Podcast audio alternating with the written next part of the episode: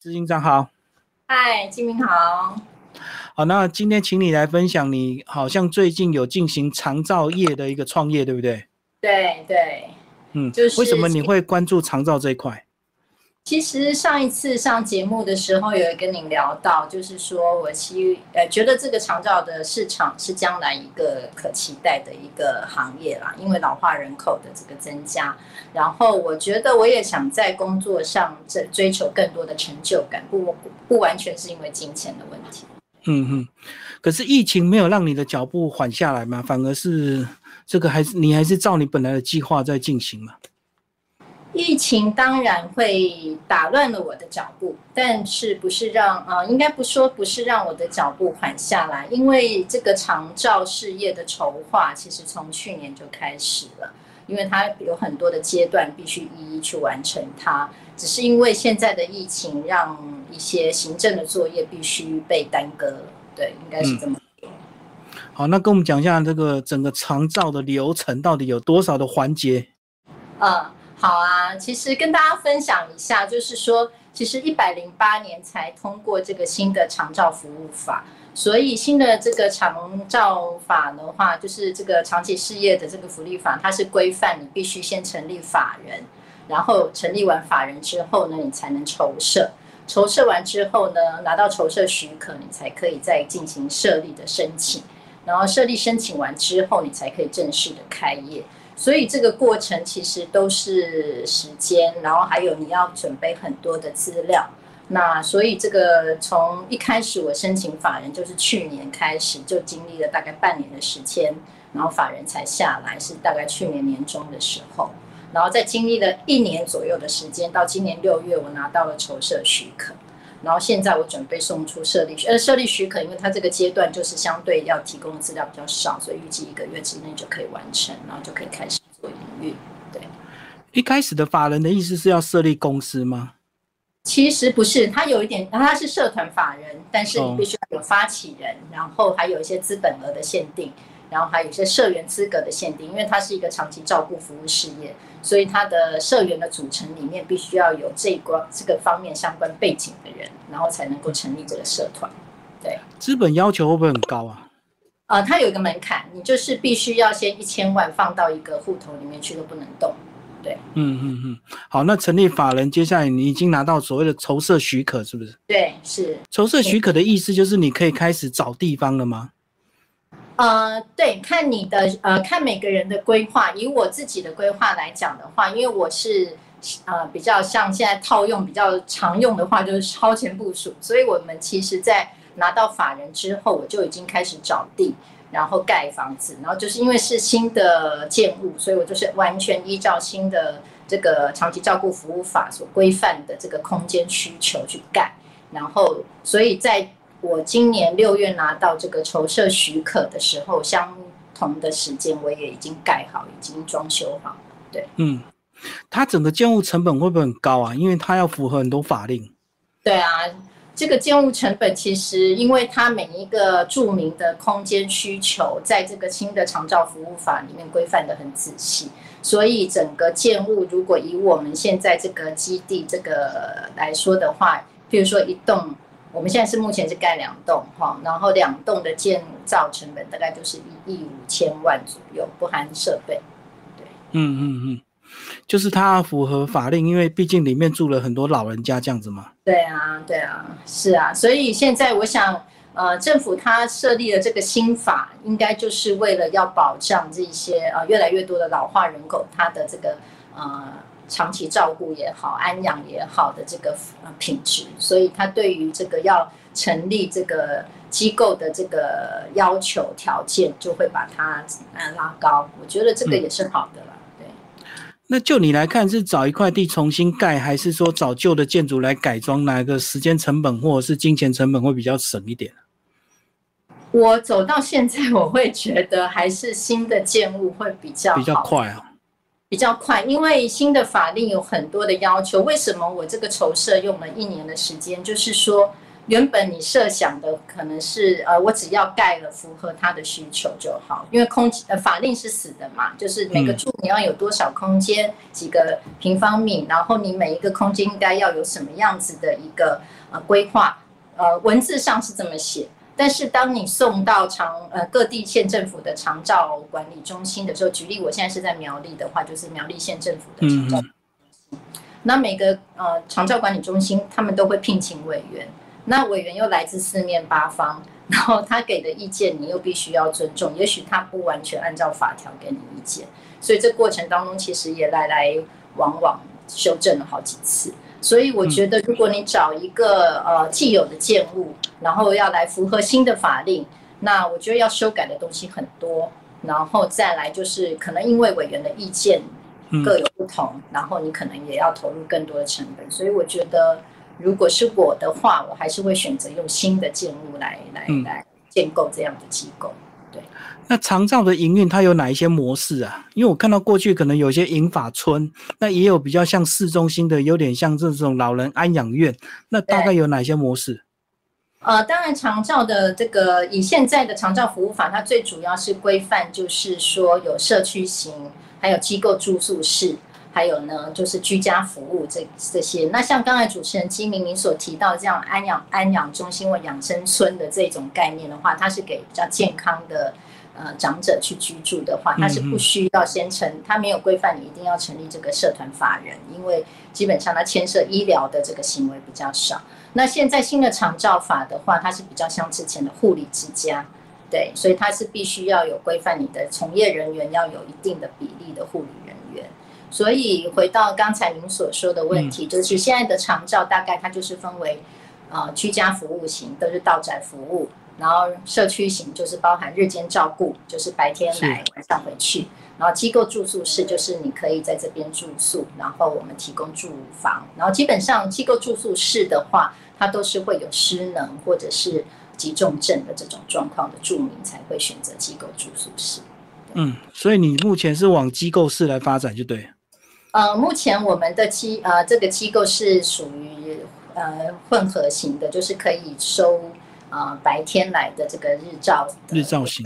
对日照的，还有机构住宿室。对，站在商业的考量上面，就是说基本上日照它将来也可能会有一个退化的一个现象。那我希望在机构是可以提供一个一条龙式的服务，就是当它真的。慢慢的退化，或是有其他的这种长期照顾需求，甚至是喘息服务，像我们讲的，可能是，呃，子女可能呃在国外，或者是说他将来有计划请外劳从医院转出来，需要在回家前的这段时间，需要一个机构住宿室的这个支援的话，我们也可以提供。所以我觉得日照跟机构住宿室是会比较好的一个商业模式。而且他如果待在这个环境熟悉的话，对他往后这个长期的照护就会有比较有帮助吧？对对，就是我觉得老人家的适应性就是会比较差嘛，所以当他喜欢这个环境，然后也跟工作人员培养了一个呃好的互动，然后也相信也信任这个机构所带给你的这个照顾服务。那当他真的渐渐失能了，然后或者是家里的支援哈。呃，降低的话，比如说子女因为有什么样的变迁，或者是说家庭资源变少了，那他需要住到机构来说，可能我们就会是他的第一选择。长照的市场非常的大，那它进入到底有多大的一个门槛，或者是有什么技术难度吗？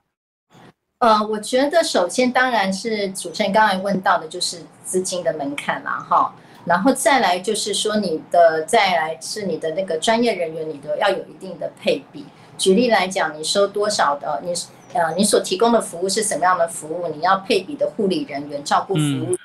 还有社工，这些都是人力的这个配比，它有一个一定的要求。那这个当然在呃字面上来看，它是一个人力疗程，但是背面所代表的意义就是一种支出，因为可能你收急重症三管，它可能就是五五个住民要配个护理人员，五比一。对，五比一，然后看你收住的这个住民不同，他所要求的人员配比也都不一样。然后再来，不光是护联，还有社工、复健师，然后你的设备等等。所以我觉得基本上要进入的门槛是相对比较高的。对，嗯嗯，那各大所谓的医院或者是这个医学中心，他们有进入的这样打算吗？因为看起来这个市场非常大，诱因也蛮高，而且他们如果有既有的设备跟能力的话，他们进入是不是相对容易啊？对，是的，所以像一些医院，他们就会有所谓的附设护理之家，但是这种护理之家，它必须如果它要转型成长照机构的话，它就是必须啊，它可以由护理之家再转型成长照机构。那当然会比我们这样子完全新设的会相对容易多了啦。但是如果说以现在目前台湾的这个需求来讲的话，其实床位还是很明显的不足，所以之前才会有，就是大概五月份、六月份才有新闻，就是鼓励学校，就是这些医护类的学校，他们已经有社团法人或财团法人。嘛，学校本身就是一个法人机构，但但是而且它又是医护类的学校，他鼓励他们也设这种长照机构，因为台湾的老化实在太快速。哦，用他们旧有的这些能力来直接成立更快。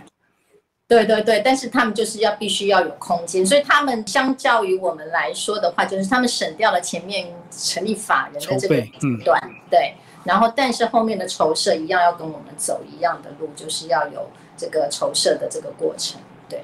对，嗯，那各县市会有不同的管理方式吗？还是说，其实你筹设到每个县市，依据的法令都是一样的？当然，长期照顾服务法都是一样的。但是我觉得，因为是太新的法，所以像我在成立法人的时候，很多事情连当地的照管中心都不知道，所以我就必须自己去求证卫福部，然后再回来跟他们沟通。所以他们也都在处于一个摸索的阶段，包含一些财务报表啦，或者是说你设立机构应该有的一些标准，他们也都还不清楚。所以其实这个过程为什么会这么久，也跟我觉得跟县市政府负责这个长照这个机构管理的窗口很有关系。举例来讲，以苗栗县来说的话，他们的窗口第一个阶段的法人负责人是一个复健师。因为他之前就是他只是在待在这个照管中心的，但是一百零八年开始，因为要成立有新法，要成立新的长照机构，他就被指派了这个工作。好，那现在我第二阶段筹设之前碰到的窗口是护理师，他们都非这一类的专业人员，但是就是兼着做，所以对法令他们也不是太了解，所以各地的法一定都一样，但是你碰到的人不一样的时候。你这个筹设也好，设立跟申请这些过程就会碰到不同的困难。嗯，好，那如果真的走过筹设这个过程，真的成立之后，在服务上会有什么样的一个差异啊？我觉得其实当然就是我觉得一个创新的服务很重要。呃，所以所以说我们我跟我目前我们的院长跟督导长，我们都在讨论怎么样用不同的一个服务的这个品质。然后带给住民不同的感受，所以相较于一般外面的呃长照机构，他可能希望一个快速的服务，举例换尿布也好，喂食也好这一类的呃长照服务来讲，他希望用最少的人力达到呃比较多的一个在短的时间之内做完这些事情。但是我们觉得是说，其实呃培养长者一个自立的一个呃训练很重要，因为。自立的训练的话，它可以慢慢的恢复机能，嗯嗯，然后它恢复机能，其实也会降降低我们照顾人员的这个负担。对对对，那这个是一个很良性的互动，只是你在一开始你在训练他的过程，你必须要花比较多的人力，这个是必然的。好，那但是我觉得就是说，在于这个服务的差异性上，我们不会希望说，可能就有的人的观念可能是去到那边，我我就是给你拉拉紧哇好的。但但是我们强调的是，在视觉上也好，然后或者是你的智力训练，就是说，你如果能够自己出来用餐，或者是说不需要换尿布这一类的，我们都希望多训练它。那这其实也是在日本，因为之前我也有提过，有去日本参观过一些这些相关的机构或者是学校，他们也都会有强调这个自立训练。所以我们希望在这个方面的照顾服务能够有别于其他的机构。那当然，在一些活动的带领上面啊，我们也希望就是培养长者的一些自信心。哎，那我觉得这个的话，也可以让他就是说在在这种一些生活表现上面会有比较好的一个心情。然后我觉得这个都是营造一个在机构里面比较像家的氛围。嗯，我们刚聊的是比较后端这个入住之后的一些训练，但是前端会不会有销价竞争的问题？当整个这个各县市的政府都很重视，然后不管公立或私立成立越来越多之后，会不会有这个竞争的问题？很多人直接看价格。以目前一床难求的这个状况之下的话，我觉得还不会那么快发生，因为现在台湾的这个床位确实是少很多。那所以我觉得暂时不会有这个状况发生，对，嗯，好，那其实我们的很多长照政策都是观察日本，对，日本的人口老化比我们快，比我们多。那日本有哪一些可以让我们学习的地方？呃，以我之前去日本他们参观的这个经验来讲的话，我会觉得日本真的是很强调这种人性化的照顾。好，那就是我刚才有提到的，就是说在一些生活的自立训练，就是其实自立训练这个是一个蛮专有的名词啦。然后，所以这个是其实是在日本比较强调的。那当然，在他们居住空间的一些设计，还有像一些沐浴的方法，因为沐浴的话，其实有很多的辅具可以借助，然后让照顾者跟被照顾者都有个比较舒适的感受。因为沐浴其实可以带给呃长者，或是有就算你是。一般的失能的人，如果你能够有一个沐浴好的沐浴的话，其实心情上面或者是你皮肤上面的改善程度都会差很多。嗯，那所以这个其实也都是要投资的，因为可能像不是只是一般的淋浴，或是我们看到这种洗澡床，可能也有这种特殊的浴缸可以让你泡澡，轮椅就可以推进去，类似这样。所以在日本的话，他们很比较强调的就是一些辅具的运用。好，因为日本在这方面的研发很多，然后再就是人跟人之间的互动。那我觉得我我有一次还蛮印象深刻的是，我去参观一个长照机构，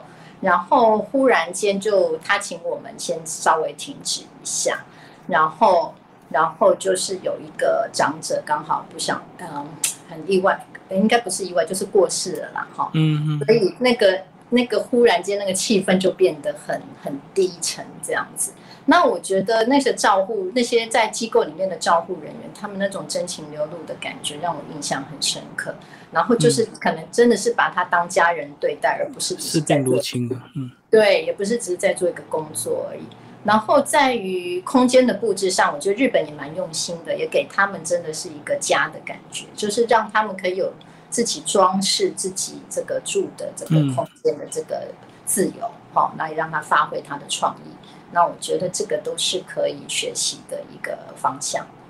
可是人性化管理越这个方便的话，必然的成本就越高，对不对？以资方来讲，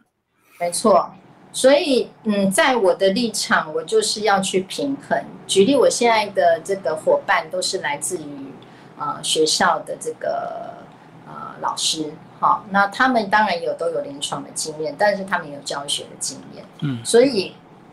以他们的角度，会希望多一点的这种这种照护的这种呃呃用心，然后在服务的手法上面会有别于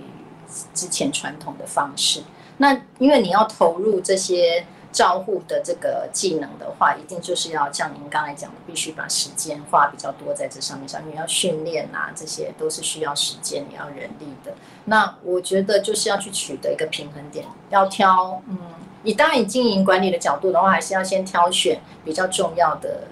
重点去做嘛。对，嗯嗯，好，最后跟我们讲一下，你预计什么时候能够正式的一个开业？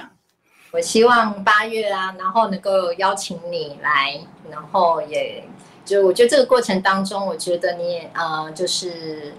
透过这样一些访问，也让我自己去发掘一些问题，然后去检视我这个过呃，我这个整个在做这个。啊，我的人生规划的时候，一步一步是怎么走过来的？所以我这样只剩一一个多月而已，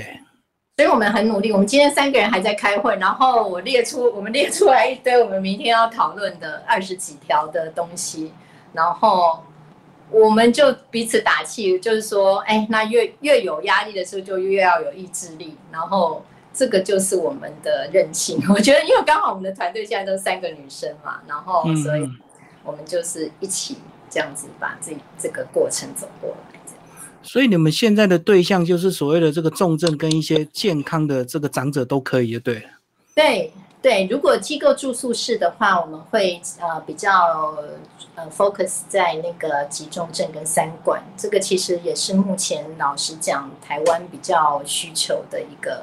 床位的需求。那日照的话，其实因为社区型日照，其实当然也要观察当地的文化，因为台湾的老人家现在慢慢的渐风气渐开了，要不然其实他健康的时候，他是不太会希望是到机构里面来住宿。但是因为现在政府也有一些补助，比如说他会补助你啊，有有老人津贴啊什么之类的，然后他就可以白天到机构里面来做一些活动，然后晚上再回去。所以我们的机构是主要是提供这两种服务。对对啊，比较少老人家在健康的时候，他会愿意到长照机构去交朋友，因为他会认为到那边感觉就是有病，对不对？对，所以我觉得，所以我们的机构其实我们的。用的颜色也好，包括我们的隔帘，我们都不会用那种绿色啊、粉红色就单一的色颜色，我们都是用不嗯就是彩色的。然后在一些颜色的挑选，还有家具的挑选上面，都尽量不是像医院的那种感觉。所以我们是有用心在营造一个家的家的氛围，这样子。嗯，就让他们有感受第二个家，就对。对对，所以这个也是我们的那个嗯，其实我们在我们的这个。核心价值里面，我们就有提到，我们是希望成为著名另外一个家。对，这个其实很重要。其实换一个角度想，如果他喜欢住在这边，然后健健康康的一直这样子，啊，就是让身体的机能维持好，对机构来讲就是一个长久的一个收入啊。所以，我们把它顾好，然后呢，提供一个好的环境给他，他愿意永久待在这边，那就是一个很好的互动啊。对，嗯，这样子，这样子。而且我相信对家人也是这个减轻负担的方式啊，就老人家自己有他很好的生活安排一样。对啊，对啊，其实现在年轻人，像我们有提到，像类似这种隐形照护的这种负担的人也很多，就白天工作，晚上又要回去照顾家人，其实长久下来他自己也很辛苦。那或者是说，有时候我们看到一些电视一些访谈，他为了家里面的长者，可能需要他的陪伴，他辞掉工作。然后去来陪伴长者，但是因为这个有时候是在一个啊家庭的这种观念或者社会舆论下，他不得不去做这样的事。可是当当真的这个长者他离开的时候，可能他这个黄金的岁月也经过了，然后回到社会的竞争力也变差了。所以我觉得其实这种长期照顾机构也好，住宿室也好，或者是日间照顾也好，其实有它存在的必要，提供一些。可能家庭支持比较少的人，一个比较好的一个资源嘛，对。而且到长期照顾机构来讲，它可能在一些医护方面的照护是比较专业的，我觉得对于长者来讲也是好的，对。嗯，比较安全的。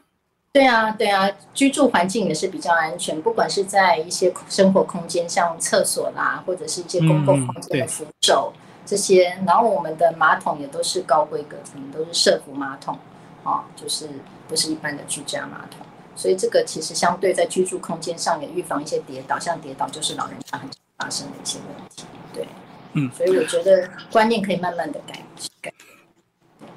好，今天非常谢谢我们的执行长为我们介绍他的长照机构的创业，好，谢谢，谢谢谢谢金明，拜拜。